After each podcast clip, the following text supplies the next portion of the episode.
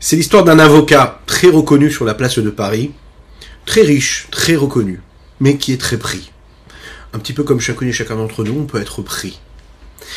Et voilà que son enfant vient le voir le soir, lui dit Papa, est-ce que tu as deux minutes pour moi? J'aimerais te parler de quelque chose. Là, son père lui répond J'ai pas deux minutes, je suis très pris. Quelques heures passent. Papa, j'ai besoin de toi, deux minutes. Je suis désolé, je n'ai pas une seconde pour toi. Demain, on se parlera. Et puis le lendemain, encore une fois, l'enfant qui demande à son père Est-ce que tu peux m'écouter J'ai quelque chose à te dire, j'ai besoin de toi? On en parlera un petit peu plus tard. Vous savez ce que l'on fait souvent avec nos enfants. On remet à plus tard, on n'a pas de temps, on est pris, on est occupé. Euh, pour des bonnes raisons ou pas. Mais en tout cas, on a tendance comme ça à manquer d'attention pour l'enfant. Un jour, cet enfant, il va voir son père et lui dit, mais je comprends pas, papa, ça fait déjà depuis 4-5 jours que je te demande quelques secondes, quelques minutes à m'accorder, et t'as pas le temps. Je veux te poser une question. Euh, combien tu gagnes? Combien est-ce que tu gagnes par heure? Combien tu es payé? Bah, Le père lui dit, bah, tu sais, euh, chaque heure de la journée, c'est facturé 500 euros. 500 euros Ok, regarde ce qu'on va faire, papa. Je vais prendre de mes économies, je vais t'offrir la moitié une demi-heure, je te paye 250 euros et tu m'accordes cette petite demi-heure d'attention. Vous l'imaginez, hein, le papa ne, ne, s'est pas senti vraiment comme il fallait et a dû baisser les yeux et regarder son fils vraiment dans les yeux et là prendre conscience hein, du mal-être de son enfant. On est tous un petit peu dans cette situation-là. Pour pouvoir être à l'écoute de nos enfants, il faut toujours se mettre à leur niveau. Il faut se baisser, il faut s'incliner il faut se restreindre, il faut leur parler à, à leur niveau, avec leurs mots. Il faut avoir de l'attention pour eux. Pas dire oui, je t'écoute et en même temps, on a la tête ailleurs. Et réussir à les écouter avec leur niveau à eux. Se mettre à leur niveau. Ne pas juger, ne pas analyser et ne pas stigmatiser ce qu'ils vont nous dire ou leur comportement en fonction de notre vision à nous des choses, mais en fonction de ce qu'ils sont eux. Ça, c'est un vaste programme. C'est une question de pédagogie, de psychologie, question de travail, d'éducation de soi avant d'éduquer l'enfant. C'est beaucoup de travail. C'est la raison pour laquelle, vous le savez, le rabbi de Lubavitch avait l'habitude de rappeler ce que les maîtres de la chassidoute disaient, qu'il faut consacrer au moins une demi-heure pour réfléchir à l'éducation que l'on donne à nos enfants. Parce que quand on réfléchit une demi-heure, eh ben on s'éduque soi-même aussi. On se dit de quelle façon je vais lui répondre, qu'est-ce qu'il attend de moi, de quelle façon je vais pouvoir me restreindre, m'incliner vers lui pour travailler, hein, pour travailler sur moi et pour arriver à être à son écoute? Quand on réussit à faire cela, en fait, on évite énormément de problèmes. Énormément de problèmes parce que rien qu'un enfant, quand il sait qu'il est écouté, hein, parce que comme on sait que il n'y a pas de mauvais élèves, il a juste besoin un élève a toujours besoin d'avoir un maître hein, qui sait lui donner la bonne confiance, d'avoir un père, d'avoir une mère qui sait lui donner la bonne confiance en lui, qui lui permettra de se développer. C'est la seule chose que nous avons à faire, rien d'autre.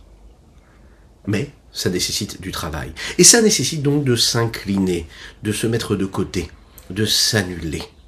Ça ne veut pas dire de disparaître, mais de s'annuler, de se mettre en retrait pour faire exister l'enfant. Et à ce moment-là, lui donner l'enseignement qu'on a envie de lui enseigner, lui donner la direction de vie, l'éduquer en fonction de ce qu'il est lui, en fonction de sa particularité lui par rapport aux autres élèves de la classe, entre euh, euh, sa particularité qu'il a lui par rapport à ses frères et sœurs, parce que chaque enfant c'est un monde. Pourquoi parler de ça aujourd'hui? Parce que c'est le sujet que nous abordons dans le 49e chapitre de Tania que nous allons aborder. On va continuer à parler de ce Tsintsum.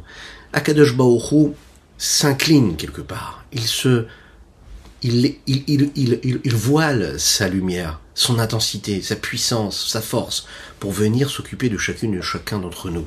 Vous imaginez ce que ça veut dire Et le Tzimtzum, c'est ce qui va se passer pour chaque créature, terrestre ou céleste. Dieu va s'incliner, Dieu va se mettre à notre niveau, il va se voiler, il va restreindre l'intensité la puissance de ce qu'il est pour nous permettre de recevoir sa lumière, lui permettre, lui, de réussir cela, c'est quand nous aussi, on réussit à être les bons réceptacles pour cela. Et donc, automatiquement, nous aussi, comme lui le fait, nous devons aussi nous mettre en retrait pour pouvoir le laisser entrer en nous. C'est le sujet que nous allons aborder aujourd'hui euh, dans notre Tania. Euh, bien sûr, juste après, c'est quelques notes de Nigun. Ay,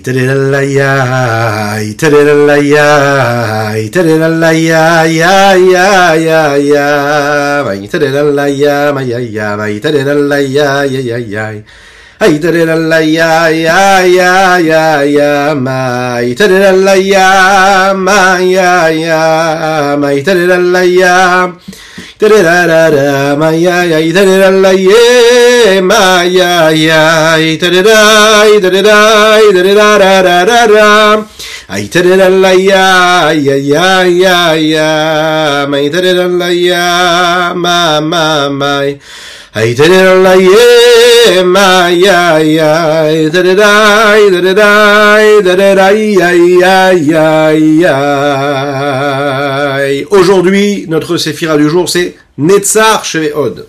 Netzar Sheveod, aujourd'hui, hein, c'est réussir en fait, c'est un peu, contradictoire, parce que Od c'est la reconnaissance, c'est le remerciement, c'est de savoir accepter l'autre, se mettre en retrait, etc.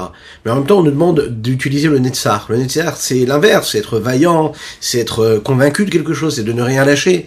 Et bien justement, le Netzar, c'est réussir à faire en sorte que quand on est capable d'être en retrait comme il faut, quand on est capable de s'incliner, de se soumettre comme il faut, dans le sens positif du, du terme, hein, se soumettre, c'est-à-dire de réussir à se mettre en retrait pour laisser Dieu. Et dans nos traits de caractère, on réussit à être comme ça aussi, à s'annuler, hein, ne pas être dans le moi systématique, s'annuler face au message, face à ce qu'on est en train de faire, de dire, de penser, être moins au devant mais être en retrait. Et on peut parfois être au devant tout en étant en retrait, en réussissant à faire ce travail en nous. Et ça, ça nécessite euh, une rigueur. Et c'est ça la netzar qu'il y a.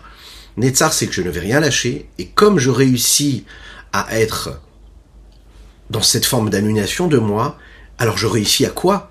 À mériter la bracha, la bénédiction d'Akadosh Hu, qui lui va me donner en retour. Bokerto des Koulam, bonjour à toutes et à tous. Je suis infiniment heureux de vous retrouver dans cette magnifique matinée que Dieu nous offre sur la terre. Je vous invite à partager, liker, commenter cette publication. Très important aussi sur les différentes plateformes. Abonnez-vous, que ce soit sur les sur Apple, sur les podcasts, sur euh, Spotify, etc. Abonnez-vous, c'est très important. Vous abonner sur YouTube, vous abonner sur Insta, sur sur Facebook. Faites-le, c'est très très important euh, pour le succès de ce rendez-vous. Et puis n'oubliez pas de partager. Vous avez le mérite de ce partage.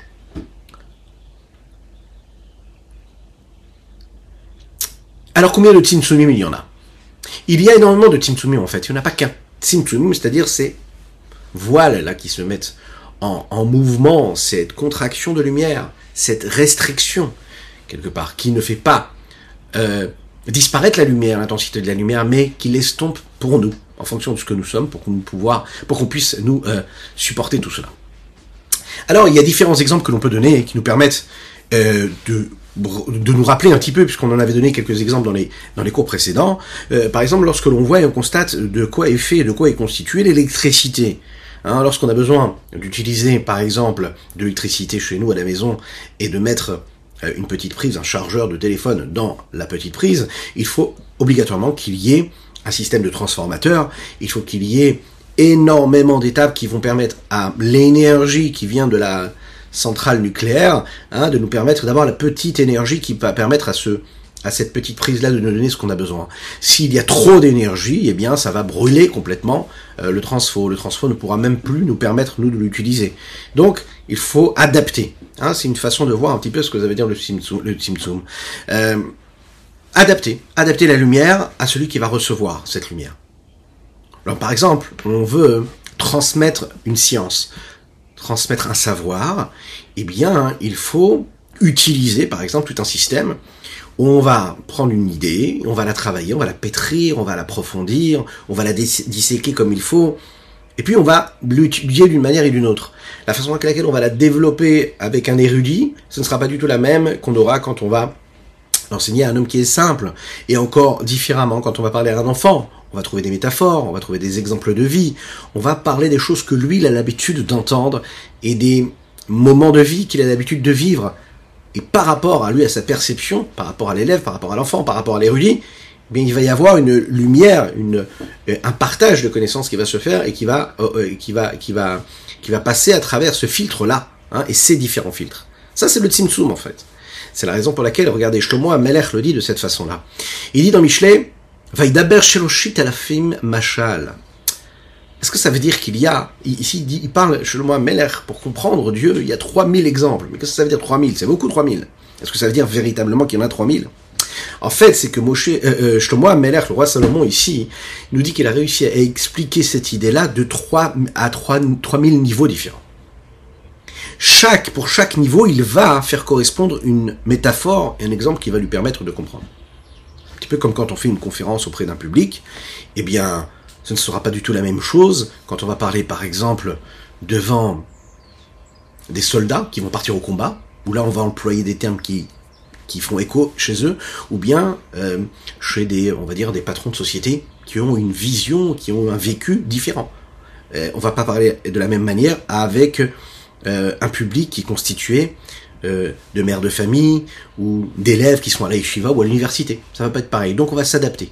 Et c'est ça les 3000 exemples que Shlomo Ameler dont, dont il parle ici, c'est-à-dire 3000 niveaux différents d'expliquer les choses. Ce principe-là, en fait, il peut nous permettre de comprendre aussi ce qui se passe dans cette simsumim là dans ces restrictions et dans ces adaptations qui sont mis en mouvement et qui s'opèrent lorsque Dieu euh, se dévoile ici-bas sur terre.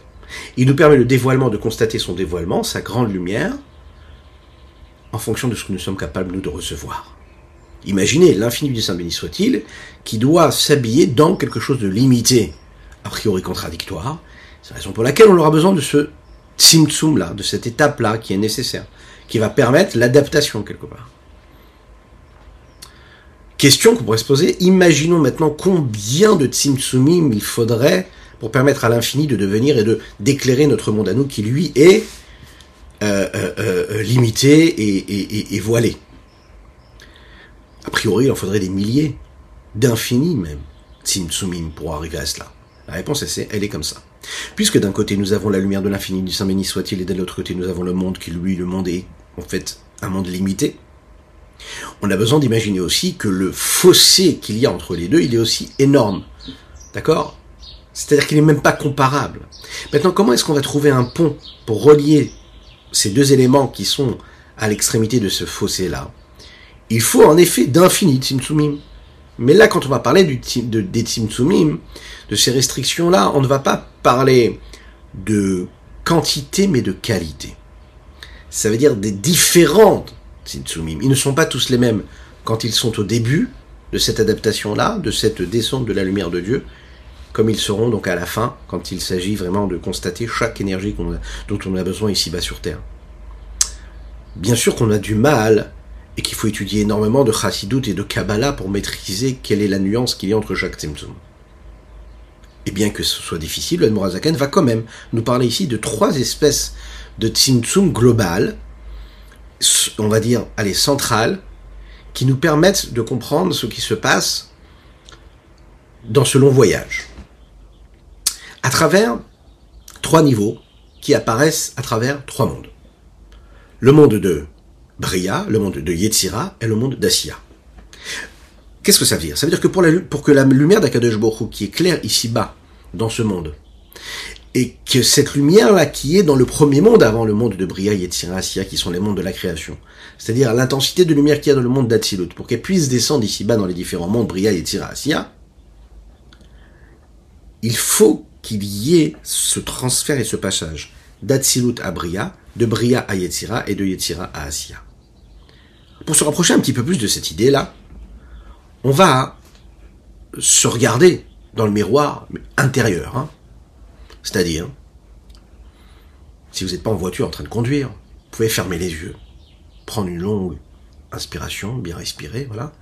Et puis, souvenez-vous, le matin où vous êtes levé, vous avez dit Modéani, Modéani Lefanecha. On a remercié Akadosh Baruch de nous avoir donné notre âme. On sait qu'on a une mission, que chacune à chacun a sa mission. Il se lève, il fait Netilat Yadaim, et il dit les brachot. Il dit les bénédictions du matin après s'être habillé comme il fallait. Et il dit quoi? Elokai Neshama Shenatatabi Théoraï. Mon Dieu, cette neshama que tu as mis en moi, elle est pure. Ataberata, atayetzarta, atanefarta.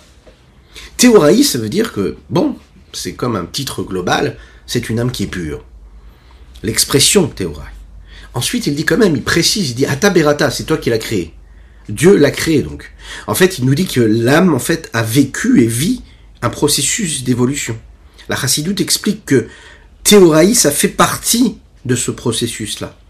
Il y a quatre étapes. Théoraï, Ataberata, Atayetzarta, Atanefarta.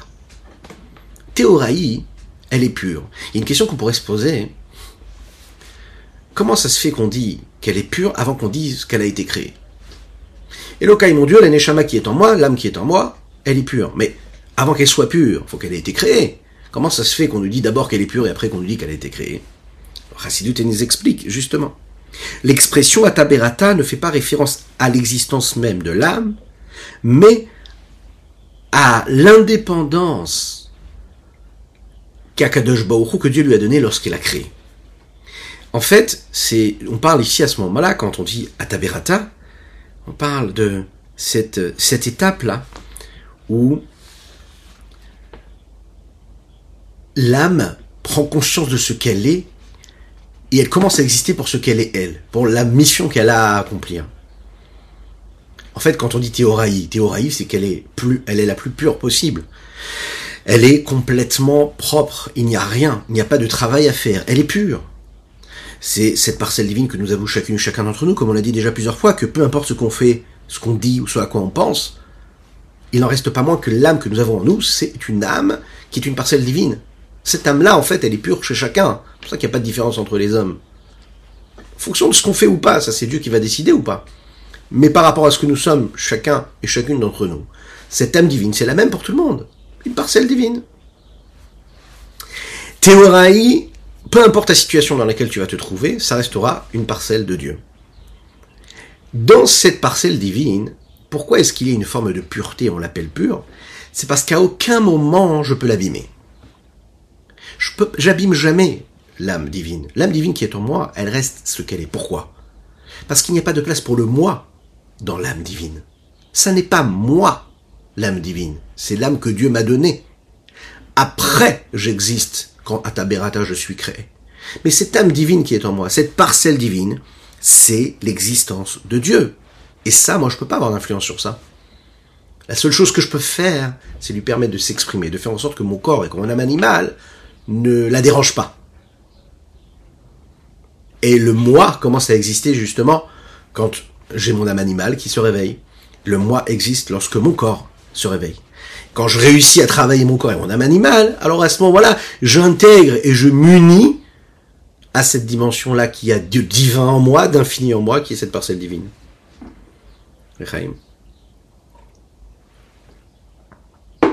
On rappelle qu'on étudie aujourd'hui pour la réfoua chez les mains de Avram Nissim Ben Sultana, que Baruch lui envoie une réfoua totale et complète. Et Leilou Nishmat Avion Mori Rabbi Reuven Ben Isser à Lav à Shalom. Dès l'instant où on passe à la deuxième étape, l'Aneshama reçoit cette forme d'indépendance. Et elle devient ce que nous appelons Ataberata. Dieu, il a créé. Ça veut dire qu'en fait, Dieu lui donne une indépendance, il a fait exister pour ce qu'elle est. En troisième étape, il va lui donner une identité qui va se développer, qui va prendre chair, qui va prendre de la force, qui va prendre, commencer à exister à travers l'expression même du mot Ataye Tsarta. C'est toi qui l'a façonné. Ça veut dire qu'à ce moment-là, l'âme, commence à avoir différentes, une identité qui va être différente, qui va être nuancée. Euh, Ataye Tsarta. Et jusqu'à ce qu'on arrive à la quatrième étape qui est Atane Fartabi. C'est cette étape où là, où la Neshama, elle descend dans le corps, et là, elle va recevoir une forme d'indépendance totale. Elle va se détacher quelque part de sa source première, qui est l'infini du Saint béni soit-il, qu'il y avait dans Hatzilut à la base. Et ça, ça s'exprime à travers le mot Nefartabi.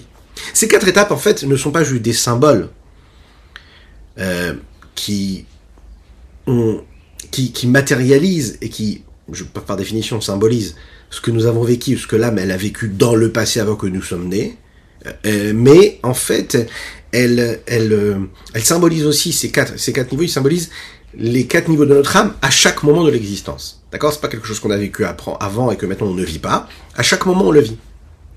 La preuve, c'est qu'en réalité, l'essence même de l'âme, c'est qu'elle est théora, elle est pure, elle n'a pas de volonté, la seule chose qu'elle veut, elle, c'est le désir de s'unir à Dieu.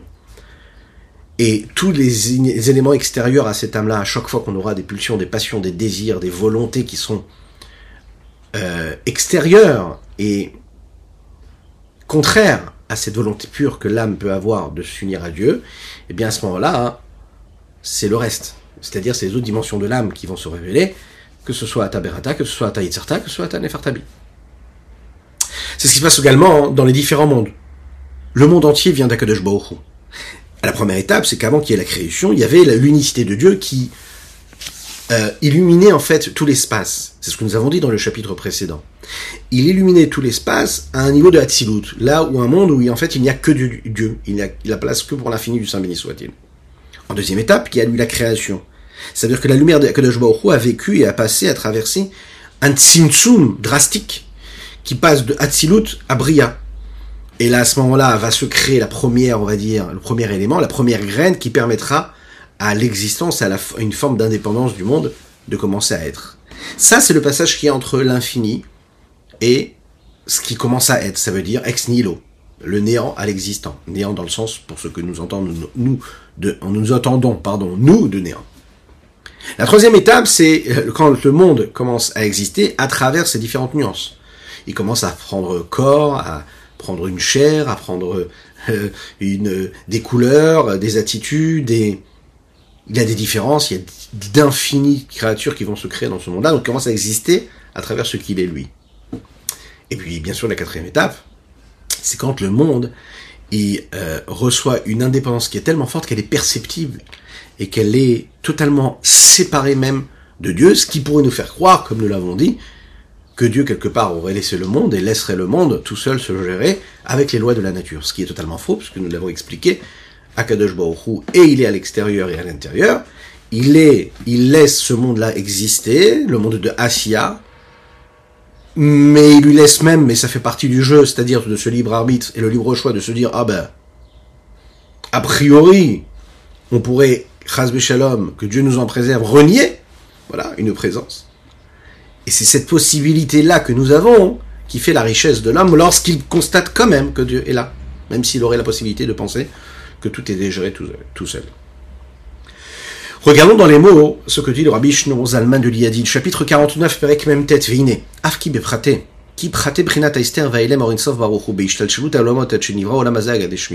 Même si on regarde dans les petits détails, dans les différents niveaux que vont vivre les différents mondes de voile, c'est-à-dire le voile qui est opéré sur la lumière de l'infini, Saint soit-il, lorsqu'il y a ce différent, cet enchaînement des différents mondes. Jusqu'à ce que ce monde-là matériel soit créé. Atzmo misaper au minim minim shonim, il y a d'infinis tzimtzumim différents, différents écrans, voiles. On peut interpréter ça et, traduire ça de manière différente.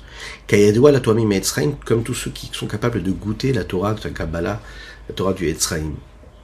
Arder erklal, mais de manière globale, klaleim, on peut résumer ça à travers ces trois niveaux de Tzimtzumim qui sont assez globaux. Les Shlosham Olamot Klalelim qui sont euh, véhiculés par trois mondes différents, ou Bechol Klal, Yeshribor Pratim, et dans chacun de ces Klal, de ces Tzimtzum, il va y avoir d'infini, des milliers, on va dire, de Tzimtzumim, de ramifications. Quels sont ces trois, trois mondes? Nous l'avons dit tout à l'heure, Vem Shosha Olamot, Asya qui Olama Atzilut ou Elokut Mamash. Parce que le monde d'Atzilut qui précède le monde de Bria, Yetzira, de Asiya, c'est un monde où c'est de la divinité propre, véritablement. Olama Bria, pour pouvoir créer le monde de Bria, chez Neshamot ou Malachim Elyonim, dans lesquels se trouvent les Neshamot et les grandes âmes, les Tzadikim, ou bien les anges, l'ange suprême, supérieur, Asharvudatam, Lachem, Biprinat, Et là, on le sait, eux, ils ont comme mission de servir Dieu au niveau de l'intellect, à savoir la sagesse, la compréhension, le savoir, la conscience, l'attachement, la conscience réelle. Amit klapshim qui s'habille à travers eux, masigim ou mekabelim et ils saisissent, et ils reçoivent de la chorma, de la bina, de la da'at. Ils reçoivent cette forme de lumière de Dieu. Et là, pour cela, c'est la raison pour laquelle, il fallait qu'il y ait absolument ce tsinsum de base, initial, c'est ce qui va se passer aussi une fois que Atzilut a donné à Bria. Bria aussi va pouvoir donner à Yitzira. Mais pour qu'il y ait un transfert entre Bria et Yitzira, c'est-à-dire pour passer d'un monde où il y a des âmes de tzadikim qui ne sont pas limitées par le corps, dans un monde où il y a des anges, des anges supérieurs qui sont près de Dieu, qui sont une spiritualité, une pureté, une sainteté, il n'y a pas de terme pour l'exprimer et pour le définir. Et pour passer de ce monde-là au monde de Yetzira et ensuite d'Asiya, il faut qu'il y ait un tzimtzum extraordinaire, énorme.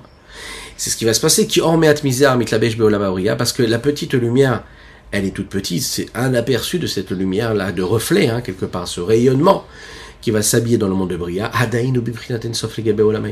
il reste quand même à un niveau d'infini par rapport au monde de Yetzira, même si lui il est déjà limité par rapport au monde d'Atsilut, mais il est quand même considéré comme l'infini par rapport au monde qui vient juste après.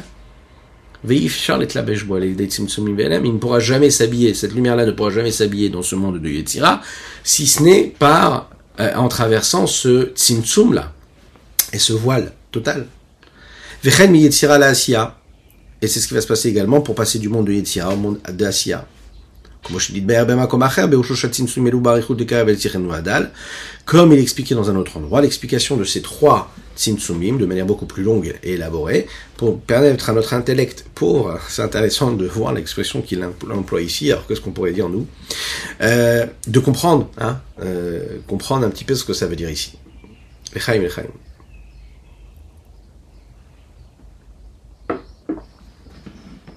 Maintenant, quand on arrive à prendre conscience, qu'est-ce qu'il a fallu pour qu'on puisse recevoir de la lumière Il y a une question qui se réveille tout de suite.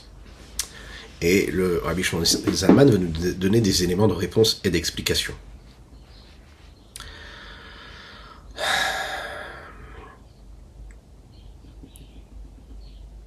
Pourquoi est-ce qu'il y a eu besoin de ce Tsimtsum Pourquoi est-ce que Dieu a eu besoin de faire descendre une lumière tellement haute et de lui faire traverser tout ce système-là, toute cette chute vertigineuse dans un monde qui est tellement bas. L'infini a quelque chose d'aussi bas qu'il y a dans le monde et des différents mondes. On aurait pu penser que le but c'est quoi? C'est de laisser le Tzimtzum comme il est, de créer un monde qui est bas, qui est matériel, qui est grossier, dans lequel vont vivre des hommes qui sont grossiers, qui sont matériels, qui vont rester eux-mêmes dans cette obscurité, dans ce voile. Rassurez-vous, on ne parle pas des autres, on parle de nous, de chacune et chacun d'entre nous. On parle de ces hommes-là qui vivent dans un monde qui est un monde de mensonges. Pourquoi c'est un monde de mensonges? Parce qu'en fait, on nous envoie que des, informations depuis qu'on est et qu'on prend vie dans ce monde-là, ici-bas. On vit à travers le mensonge. Quel est le mensonge? C'est de ne pas être conscient de ce qu'il y a comme énergie divine partout, tout le temps. Vous savez que euh, il est dit comme ça qu'il y a dans chaque génération, il y a 36 tzadikim. 36 tzadikim, le Zohar explique. 36 tzadikim qui sont cachés, on ne les voit pas, des grands tzadikim. 36. Et on nous explique qu'est-ce qu'ils font ces 36 tzadikim, du matin au soir, du soir jusqu'au matin. Vous savez ce qu'ils font Mais Ils font ce que les grands tzadikim qu'on a pu connaître dans nos générations font du matin au soir. Et ils en parlaient d'ailleurs du matin au soir. Quoi? Tout ce qu'ils faisaient, c'était quoi? Les avis du matin. Amenez Mashiach. Amenez Mashiach. Le rabbi de Lubavitch parlait que d'une seule chose. Tout ce qu'on fait, on le fait pour faire venir Mashiach. Qu'est-ce que tu fais pour faire venir Mashiach Ça veut dire que la conscience du mensonge, elle disparaît. On ne regarde plus le mensonge du monde et on donne de l'impact et de l'importance à nos actions, à nos pensées, à ce que nous regardons, ce que nous faisons, ce que nous disons, ce à quoi nous pensons, en lui donnant la dimension la Mashiach. Ramener Mashiach. Et qu'est-ce que c'est ramener Mashiach C'est justement prendre conscience que toute cette contraction de lumière, tout ce voile qui, qui, qui, qui, y a dans ce monde-là et qui cache l'essence même de la divinité ici-bas sur Terre, disparaissent. C'est pour ça qu'on a les mitzvot, qu'on a la Torah. C'est un travail, bien sûr que c'est un travail. C'est un travail pas c'est comme quand par exemple un homme, il a l'impression qu'il va travailler toute la journée, et que quand il va s'arrêter pour faire la tefila, quand il va s'arrêter pour faire, pour étudier, il le fait parce que, bon, la, journée d'un juif ne peut pas être constituée juste de ses propres plaisirs, ou de, du travail ou de l'argent qu'il va gagner, mais c'est aussi, bon, d'étudier, parce que ça fait partie de son équilibre. Mais pas du tout. Un juif, c'est un Oved c'est quelqu'un qui sert Dieu. Qu'est-ce que ça veut dire, je sers Dieu? C'est-à-dire qu'au moment où je suis en train de faire une bracha, le monde n'existe plus. Plus rien n'existe, sauf la bénédiction que je suis en train de prononcer. Ça veut dire qu'à ce moment-là, je suis en train de donner une raison de vie à ma vie. Je suis en train de donner une raison d'être à la raison pour laquelle Dieu m'a donné la possibilité de vivre cet instant-là, en bonne santé jusqu'à 120 ans. Quand je veux faire la tefila, je vais pas me dire je fais la tefila parce que c'est une étape dans ma journée. Je vais étudier la Torah parce que c'est une étape. Ou bien je vais faire cette mitzvah parce qu'il faut que je la fasse maintenant. Mais pas du tout. Tout le monde s'arrête. Tu passes dans l'infini. Ton instant, il est en train de passer, il est en train de devenir quelque chose d'infini parce que tu fais la mitzvah d'Hachem. Ça veut dire que toute la vie, tout ce que tu es en train de vivre depuis le premier moment où tu as prononcé le, tu as sorti le premier son de, de, de, de ta bouche, jusqu'après 120 ans ou avant avec ma chère qui arrive, ça valait le coup pour que tu puisses maintenant mettre les téfilines. C'est pas juste une étape dans ta journée, c'est toute ton étape, c'est toute ta journée, c'est toute ta vie cette mitzvah que tu es en train de faire. L'homme il a tendance à penser que ça fait partie comme ça d'une chose à l'autre. Mais en fait, on s'inscrit dans l'infini lorsque l'on fait ça. Pourquoi? Parce qu'à ce moment-là, on est en train de libérer Dieu. Tu mets les tefilines Ben, tu as libéré Dieu. Tu as libéré une, une énergie divine ici-bas sur Terre. Et la Mashiach, la Géoula, la délivrance, c'est ça, c'est quand on réussira à, à, à, délivrer toute l'intensité de lumière qu'il y a ici-bas sur Terre et qui est voilée, qui est cachée dans ce mensonge du monde dans lequel nous vivons. Donc, lorsqu'on se laisse comme ça bercer et suivre les, les, les, le cours des choses, le cours de l'eau comme ça, sans se poser réellement de questions, et même on peut pratiquer la Torah, on peut pratiquer les mitzvot. Qu'est-ce qui va faire qu'à un moment on va perdre cette force, cette volonté, cette passion, cette fougue là qui est nécessaire pour pratiquer la Torah et les mitzvot? C'est simple. Ça va se traduire comme une mauvaise crainte de Dieu, ou parfois même un désamour, un oubli, perte de goût. Mais parce qu'en fait on a oublié que c'est l'essentiel maintenant, que tout se vit maintenant. Se concentrer sur ce qu'on est en train de faire et de se dire que c'est Akadosh Baruch qui le veut et que quand on le fait, on est en train de libérer la lumière de Dieu. Et c'est ça le but d'un homme sur terre. Donc tu fais venir Mashiach comme ça. C'est la raison pour laquelle tous les tzadikim, la seule chose qu'ils font, c'est quoi? C'est attendre Mashiach, attendre Mashiach. 24-24, être prêt à ce que Mashiach y vienne. Et nous, on doit vivre à cette façon, de cette façon-là. On a, là, Bezrat Hashem ce soir et demain, on va vivre la Omer. On va célébrer la, va, la base même de d'où vient la Chassidut, la Torah Takabala, la Torah Tassod, qui nous a été offerte par le Rabbi Shimon Bar Yochai. Mais pourquoi spécialement à notre génération Dans notre génération, on a étudié ça? Il y a des générations, ils n'ont pas étudié ça. On étudie ça parce qu'en fait, c'est ce qui, justement, nous permet de nous rapprocher le plus possible de ce dévoilement d'Akadosh Baruch ici-bas sur Terre. De prendre conscience de tout ce qui se passe. C'est la Kabbalah, c'est le Zohar qui nous explique comment est-ce que Dieu existe ici-bas sur Terre dans chaque chose, et que qu'est-ce qu'on a à faire et qu'est-ce qu'on peut produire à travers chaque mitzvah qu'on va accomplir. Il faut profiter de ces moments-là ce soir et demain pour réveiller en nous ce désir de connexion et d'attachement à ces tzadikim-là, qui eux, la seule chose qu'ils veulent, c'est quoi? C'est libérer la shrina de cet endroit-là où elle se trouve, ici-bas sur Terre. Euh, on le dit tous les jours dans la tefila, faire en sorte que la royauté céleste puisse descendre ici-bas sur Terre de manière dévoilée.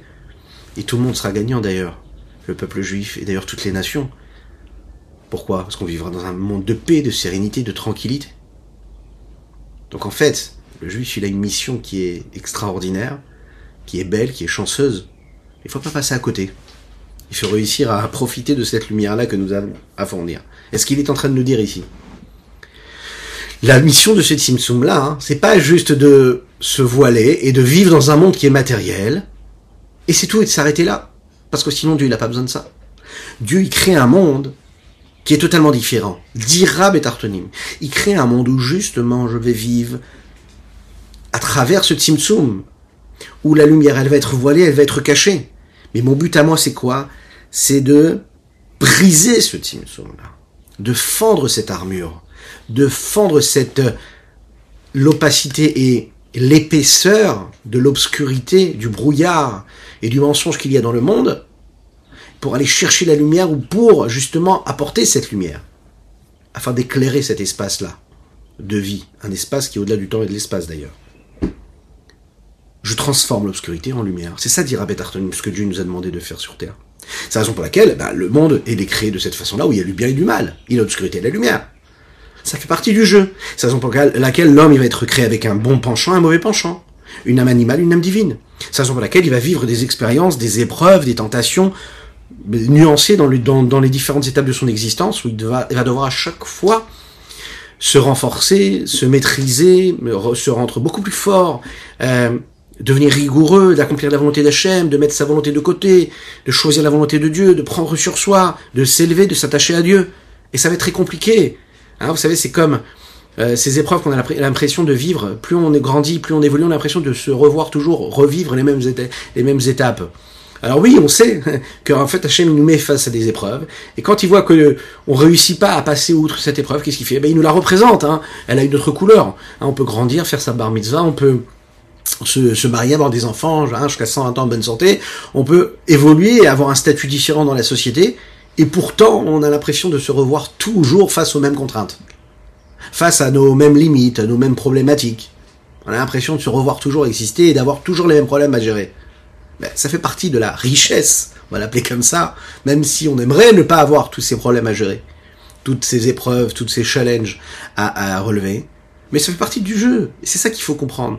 Quand est-ce que c'est un poids et que c'est une chance C'est quand tu penses que c'est pas normal, qu'il y aurait en fait un monde parallèle, une normalité, où il n'y aurait pas en fait tous ces challenges et ces, ou toutes, ces, toutes ces épreuves. Alors oui, tu as l'impression que l'autre ne vit pas tes épreuves et tes challenges, et toutes tes, tes, tes, tes contradictions, et tes doutes, et tes peurs, etc. Et sache que tu as l'impression qu'il ne vit pas, mais lui, il vit ses épreuves à lui, que toi, tu n'as pas. Seulement comme tu t'aimes toi-même trop et que tu penses trop à toi, alors tu penses qu'en réalité, lui, il n'en a pas. Donc tu vois que ce que toi, tu es en train de vivre.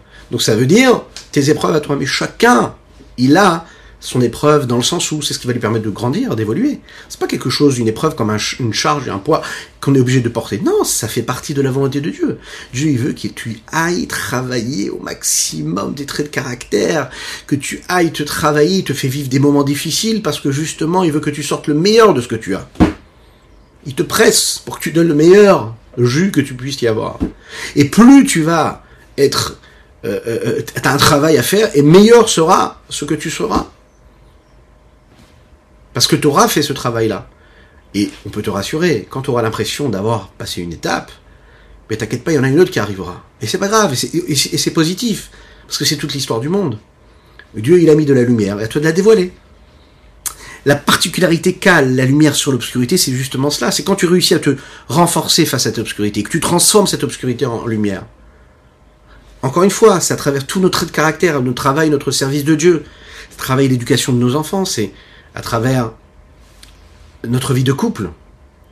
Lorsque par exemple des parents descendent au niveau, on l'a donné dans l'exemple au début, au niveau de l'enfant, d'accord? Ils vont lui parler à son niveau. Le but c'est pas de le laisser toujours à son niveau. Le but c'est au contraire, c'est que je me mets à son niveau. C'est comme par exemple, vous savez, quand il y a un enfant, un petit bébé qui joue. Alors il faut, tous les grands, les grands professionnels vous le diront, il faut, c'est bien de se, mettre à son niveau, hein, de s'accroupir et de le regarder à hauteur, de vue. Et puis aussi, pas seulement, même s'asseoir des fois par terre, se mettre à son niveau, jouer avec lui. Est-ce que le but c'est quoi? C'est de descendre à son niveau afin qu'il reste un bébé? Pas du tout. Vous verrez que l'expression de son visage, elle change quand il voit que vous descendez à son niveau et que vous mettez à jouer avec ses jeux de la même manière. Il va sourire, il va en rire même. Pourquoi? Parce que il sent le lien qu'il y aura à ce moment-là, parce que vous avez parlé avec son langage à lui. Mais qu'est-ce qui va se passer ensuite? Ensuite, vous allez l'élever, parce que petit à petit, vous allez suivre son évolution. Et en fonction de cette évolution, eh bien, vous allez vous adapter. Et petit à petit, vous allez l'éduquer. Vous allez mettre des contraintes, des barrières, des limites. C'est ce qui va en faire quelqu'un qui va bien grandir. Devenir un grand enfant. Comme vous l'êtes et comme on l'est toutes et tous. Et le dit ici, le Rabbi Shimon dans les mots. Et tout le but de tous ces timsumim, c'est que des livres gouf adam c'est pour créer un corps d'homme physique et matériel, ou les les et afin que l'homme soumette la sitrachara, c'est-à-dire l'autre côté, tout ce qui n'est pas la sainteté. Veliot itron et là par la transformation de l'obscurité en lumière, il y aura un itron, il y aura quelque chose de plus. Parce que l'homme va élever son âme divine, mais aussi son âme vitale, et les c'est-à-dire ses vêtements dans le sens, tous ses moyens d'expression, Hein, ça veut dire ce qu'elle a en elle, ses capacités, euh, ses différents sens, que ce soit la pensée, la parole ou l'action, que ce soit ses émotions. Et à ce moment-là, il élève tous les potentiels, toutes les énergies, toutes les forces qu'il a dans son corps vers Dieu. Comme nous l'avons dit dans le chapitre 36 et de manière bien euh, longue et, euh, et, et, et approfondie.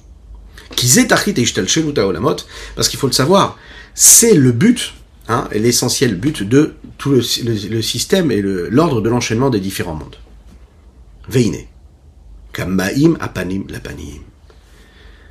Là, le Rabbi Zalman, il va nous donner comme ça une petite, euh, il va nous, il va nous, il va, il va, il est gentil avec nous parce qu'il nous montre, bon voilà, ça a l'air compliqué, je vous donne un vaste programme, mais sachez qu'il y a une forme de réciprocité qui se crée lorsque l'on vit les choses de cette façon-là. Lechaim, lechaim, lechaim.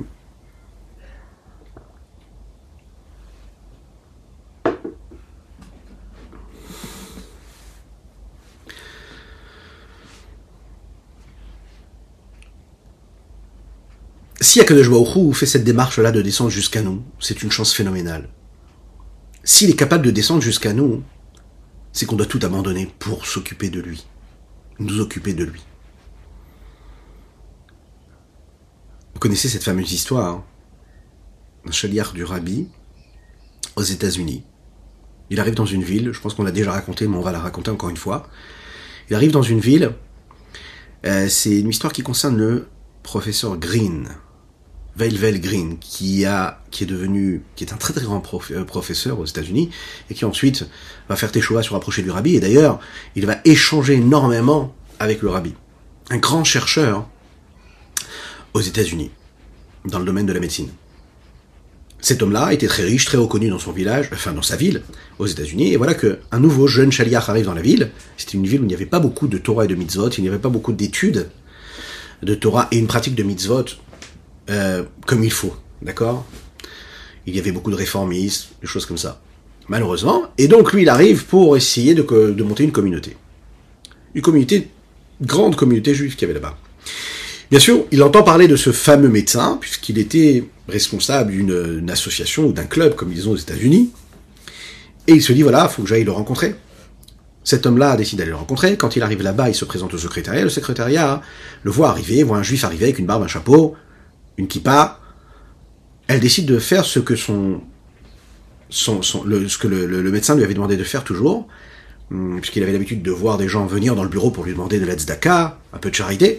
Donc il avait fixé un barème qui était simple. Celui qui venait d'Israël pour ramasser de l'argent, on lui donnait 20 dollars. Celui qui venait des États-Unis, on lui donnait 15 dollars. Celui qui venait du village, de la ville proprement, on lui donnait 5 dollars.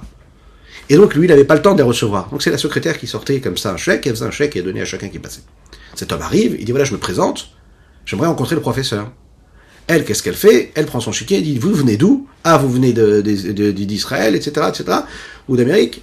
Elle lui donne le chèque. Cet Allemand, il dit non, vous n'avez pas compris. Moi, je veux pas du tout de chèque, moi, je veux rencontrer le professeur. Rencontrer le professeur. Il dit euh, écoutez, bon, je vais lui demander. Le professeur, il dit ok, donnez-lui un petit peu plus. Elle fait un chèque avec un peu plus, il refuse, il dit non, je veux vous rencontrer. Le professeur accepte, ok, très bien, rentrez. Il rentre dans le bureau, il commence à s'installer, il commence à parler avec lui. Il lui dit voilà, je viens d'arriver dans cette ville-là, je suis là pour renforcer le judaïsme, et puis je vais faire ci, je vais faire ça, je vais monter une école, et je vais apporter beaucoup de choses. Hein, ce qu'un chaliar fait dans une ville. Le professeur le regarde comme ça, un peu. Mais qu'est-ce que tu vas nous apprendre Commence à discuter de Torah, etc. euh, sa façon de voir les choses. Et à cette époque-là, il n'est pas du tout religieux, hein, assez réformiste, assez traditionnel.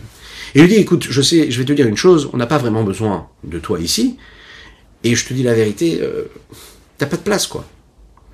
Et ce chaliard continue à essayer de le convaincre, de lui parler, etc. Il parle, il parle, il parle, quand tout à coup, le médecin dit, écoute, euh, deux secondes, je vais te montrer quelque chose que j'ai étudié dans un livre, j'aimerais te le montrer. Le professeur prend un livre, il commence à lire dans le livre.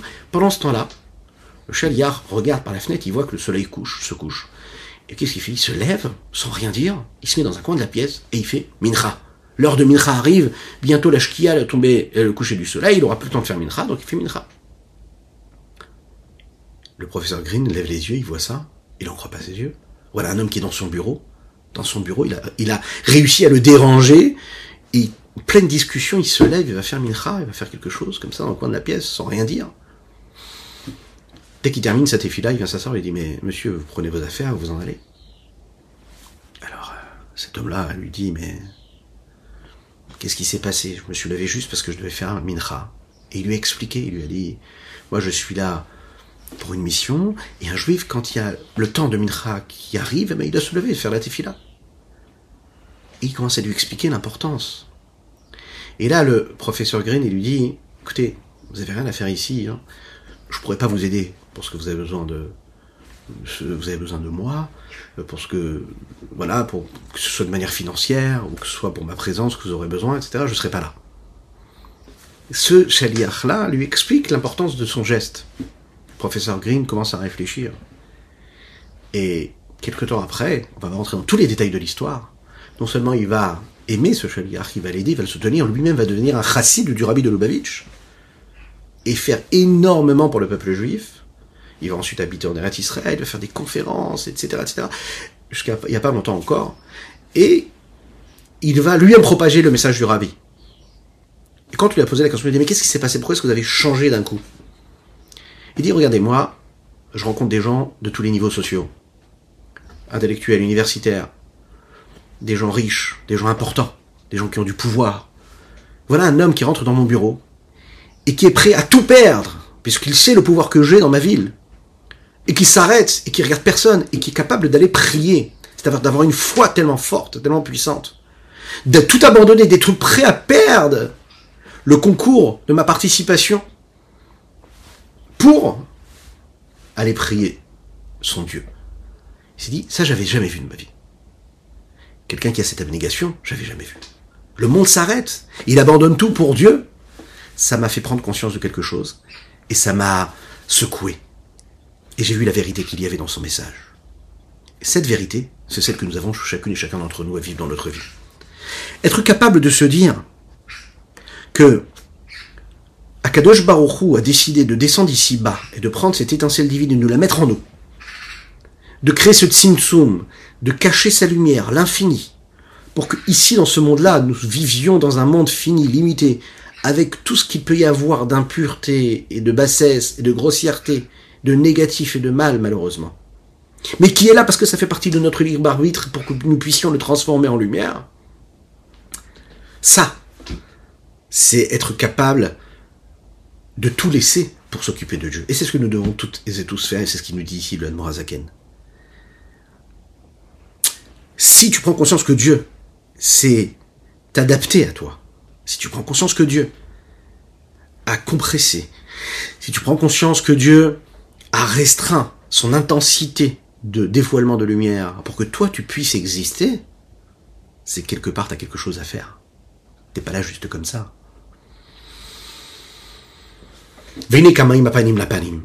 Et ça, c'est comme le reflet que nous renvoie l'eau qu'on regarde.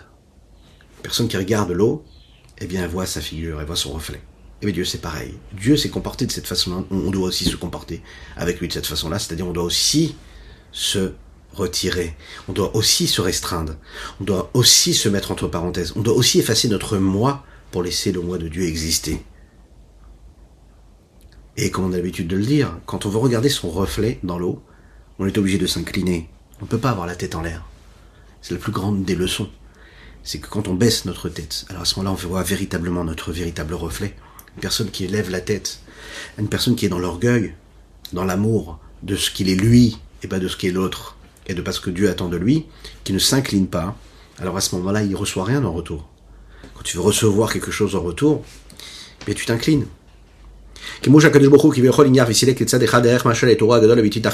De la même manière que Dieu a mis de côté, quelque part, hein, façon de parler, sa grande lumière qui était infinie. Et lui, il a fait sa Idakash et à travers les trois étapes de Tzimtzumim qu'on a, qu'on a dit ici, hein, à savoir par le monde de Bria Yetzira Asiya. Fait à Kol Bishvila Avat, Adam Atarton, tout ça parce que Dieu aimait l'homme inférieur, l'homme ici-bas que nous sommes toutes et tous. Pour l'élever vers Dieu, et comme la camarade le dit, Hahava de Bassar, ce principe-là qui est cet amour-là est capable de repousser la chair. On va rentrer dans les détails juste après. Al à plus forte raison, de à d'infini euh, euh, euh, niveau qui Adam la Niarf la Zav et Kol L'homme est apte et il doit le faire. Et c'est convenable qu'il le fasse. De mettre de côté, d'abandonner tout ce que son corps, sa chair, tout ce tout ce qu'il est, tout ce qu'il ressent, tout ce qu'il éprouve, le mettre de côté ou les afkirakol, tout abandonné, bijvil les dofka boyd barech pour s'attacher à lui, avec un désir et un plaisir et, une passion. Vélo yeshum c'est là à ce moment-là, il n'y a rien d'extérieur qui pourra l'empêcher. Logouf, lo venefesh, euh, que ce soit euh, son âme vitale, que ce soit son corps, vélo mammon, et c'est même pas l'argent qui le dérangera. Vélo isha, et même pas la femme qui le dérangera dans ce qu'il a à faire. Ou banim, ou même les enfants. Au contraire, tout sera là pour l'aider à faire ce qu'il a à faire. Réussir à dévoiler, à développer la lumière qu'Akadosh Baruch il a mis ici-bas sur terre. Et pour cela, nous, nous avons trois choses. Nous avons la Torah, la Avoda, les Gnut Chassadim. Nous avons l'étude de la Torah. Quand j'étudie la Torah, ben, je me mets complètement de côté. C'est-à-dire la fatigue physique, c'est-à-dire les préoccupations euh, pécuniaires, financières, les préoccupations de la vie de tous les jours, quotidiennes, pour étudier la Torah. Je mets de côté tout cela et je fais en sorte que ma tête, elle est totalement concentrée, plongée dans ce que je suis en train d'étudier. Alors à ce moment-là, au moment où je suis en train d'étudier, je suis en train de montrer que j'ai mis tout de côté pour Dieu. Donc j'ai fait comme lui, qui lui a mis tout de côté pour me créer. La tfila, avoda tfila, c'est-à-dire se concentrer dans la tfila, faire en sorte que je ne vais penser qu'à une seule chose. C'est pour ça qu'on appelle ça la vodata tfila. Vous savez très très bien que quand on fait la tfila, comme on le dit tous les jours, on prie, au lieu de penser à ce que Dieu a créé à travers tous les mots de la tefila, parce que c'est ça ce dont nous parlons dans la tefila, on est en train de penser à ce que nous, nous pourrions créer pendant notre journée, ou ce que nous avons fait hier, ou bien à ce à quoi euh, on, fait avant-hier, ou ce qu'on devrait faire après-demain. Pardon. Donc à ce moment-là, c'est une avoda. Et c'est quoi la avoda C'est de réussir à faire en sorte que chaque mot que je vais dire, je vais dire le mot que je suis en train de penser. Je vais penser à Dieu, je vais pas penser à moi. C'est une avoda, c'est un travail, c'est un effort phénoménal.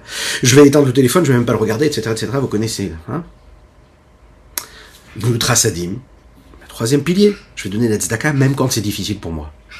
Même quand j'apprécie pas la personne, même quand je, je ne sais pas, ça me demande un travail, ça me demande un effort, je vais quand même le faire. Eh bien, ça, à ce moment-là, je me suis mis de côté pour accomplir la volonté de Dieu qui est que quoi? Que je dois mettre la tzedaka. Je vais la.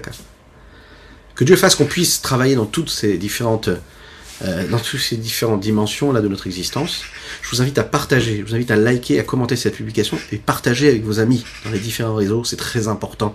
Le Admorazaken ici nous donne dans ce cours-là des valeurs phénoménales. Il nous rappelle, il nous recentre quelque part. Il nous rappelle c'est quoi l'essentiel, quel est le but de notre vie. Partagez avec vos amis. À bientôt.